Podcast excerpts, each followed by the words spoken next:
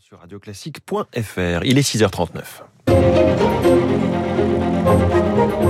Le journal de l'économie sur Radio Classique avec François Giffrier. L'économie au scanner de Radio Classique, trois titres. Le groupe EDF va-t-il sortir de la bourse? La difficile promesse d'une voiture électrique à 100 euros par mois pour les ménages modestes. Et puis la grande démission des cadres qui ont changé de vie après la pandémie. Premier invité dans quelques minutes, le directeur général du groupe Pierre Fabre, Éric Ducournau. Radio Classique. Un géant français pris dans de multiples crises. Et si la solution pour EDF passait par une renationalisation? Bonjour Eric Mauban. Bonjour François, bonjour à tous. On s'arrête avec vous sur cette idée qui semble faire son chemin, une sortie de la bourse pour l'électricien français. C'est une option euh, qu'Emmanuel Macron avait clairement affichée lors de sa campagne présidentielle. À ses yeux, il faut assumer, avoir une volonté de planification. Cela passe par la reprise du contrôle capitalistique de plusieurs acteurs industriels, notamment EDF. Il faudrait pour cela racheter les 16,1% du capital que l'État ne détient pas. Le groupe ne serait plus coté en bourse. Cela permettrait euh, d'obtenir plus facilement des financements pour le programme de construction des nouveaux réacteurs.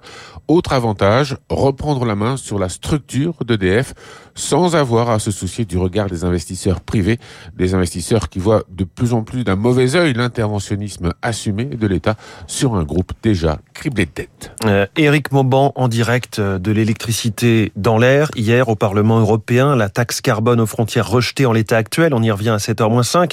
En revanche, la date de 2035 est bien validée pour la fin de la vente des voitures thermiques et hybrides neuves. Ce sera donc tout électrique. En France, Emmanuel Macron avait fait une promesse pendant sa campagne de réélection, une location de voitures électriques à 100 euros par mois pour les plus modestes. Mais la mise en œuvre s'annonce compliquée, Émilie Vallès. Ce que l'on sait, c'est que ce leasing à 100 euros sera destiné aux foyers modestes qui ne peuvent pas s'acheter un véhicule électrique et aux professionnels dont la voiture est un outil de travail comme les infirmières libérales sous condition de revenus.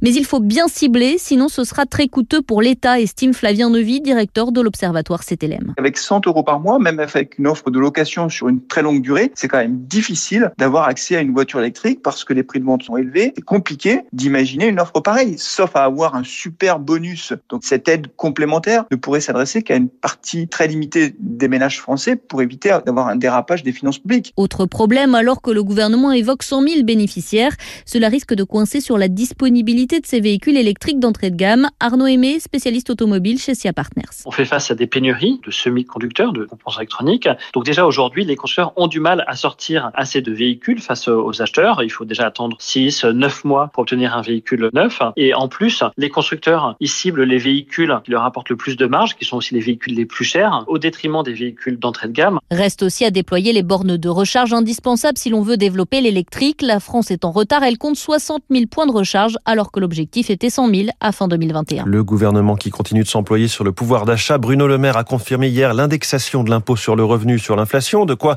éviter aux contribuables de payer plus d'impôts si leur salaire est un peu augmenté. Autre actualité sociale, le retour dans le vert se confirme du côté de l'UNEDIC qui gère l'assurance chômage, excédent de 2 milliards et demi d'euros cette année, 3 milliards l'an prochain, 4 milliards l'année suivante. De quoi commencer à se, à se désendetter après l'explosion due au Covid.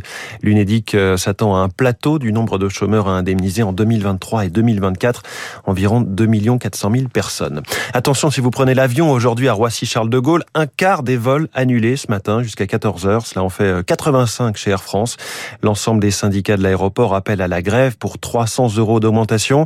Nicolas Pereira de l'Union locale CGT. Derrière la demande de, de, revalorisation des salaires, il y a aussi euh, de réaméliorer les conditions de travail et donc d'embaucher aussi. Aujourd'hui, on fait venir les passagers jusqu'à 4 heures avant le, le décollage, étant donné qu'il n'y a pas assez de personnel euh, en sûreté et sur d'autres postes. On arrivera à recruter que si on revalorise pas seulement le salaire, mais aussi les conditions de travail. Aujourd'hui, nous, on a choisi le 9 juin pour pas être en période euh, estivale. Il n'y avait pas d'intention de notre part de prendre les, les usagers en, en, otage. Mais il faut nous entendre. Sinon, eh ben, on renforcera la mobilisation et on va continuer jusqu'à obtenir satisfaction. Et là, euh, on débordera forcément sur la période estivale. Il est 6h44. Il y a une courbe qui ne s'inverse pas euh, dans l'économie, c'est celle du déficit commercial français. Nouveau record, 12 milliards 400 millions d'euros en avril. Alors certes, la montée du baril de pétrole a largement dégradé la tendance, mais attention, euh, cette situation critique de notre commerce extérieur finira par se payer, alerte plusieurs économistes. Un nouveau plongeon hier en bourse pour Orpea, moins 3%, le groupe perquisitionné, on le disait, et Corian, moins 9%. Après la révélation de plusieurs points, de plusieurs plaintes. Au global, les marchés financiers, Dow Jones, Nasdaq, CAC 40 ont tous reculé d'environ 0,8%. Le pétrole a encore grimpé. Le Brent est à 123 dollars le baril. L'euro à, l'euro à 1 dollar 0,716 et à Tokyo en ce moment, le Nikkei en, très légère progression plus 0,16%. Tout le monde attend les mots de la BCE en début d'après-midi sur son calendrier. La hausse des taux, évidemment, on en reparle dans une demi-heure avec euh, Véronique Riche-Flores. Est-ce cela le monde d'après? Télétravail, besoin d'espace et de verdure aujourd'hui 35% des Français envisagent de quitter leur poste actuel, selon Opinionway. Aux États-Unis, on a parlé du phénomène de la grande démission, phénomène qui inquiète aussi chez nous. Eric Kioch.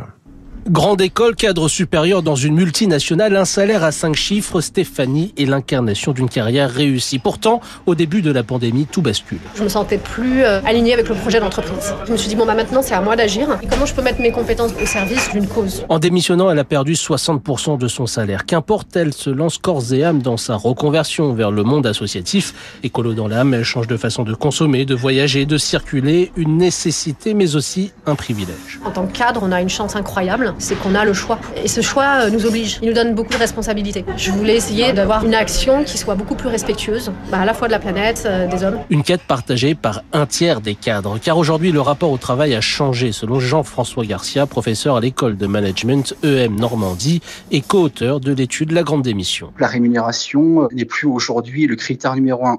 Les personnes vont regarder le sens au travail. Ce qui est important, c'est les valeurs autour de l'écologie qui vont jouer un rôle prépondérant dans le cadre de cette démarche de quitter l'entreprise. C'est ce que Stéphanie semble avoir trouvé. J'ai à la fois euh, l'impression d'être utile, beaucoup plus à ma place. Je sais que je reviendrai pas en arrière. Sans emploi pour le moment, la quadragénaire rêve d'un poste dans une association environnementale ou humanitaire. En bref, Spotify vise très haut. Le leader mondial du streaming musical annonce qu'il veut un milliard d'utilisateurs d'ici 2030 et 100 milliards de dollars de chiffre.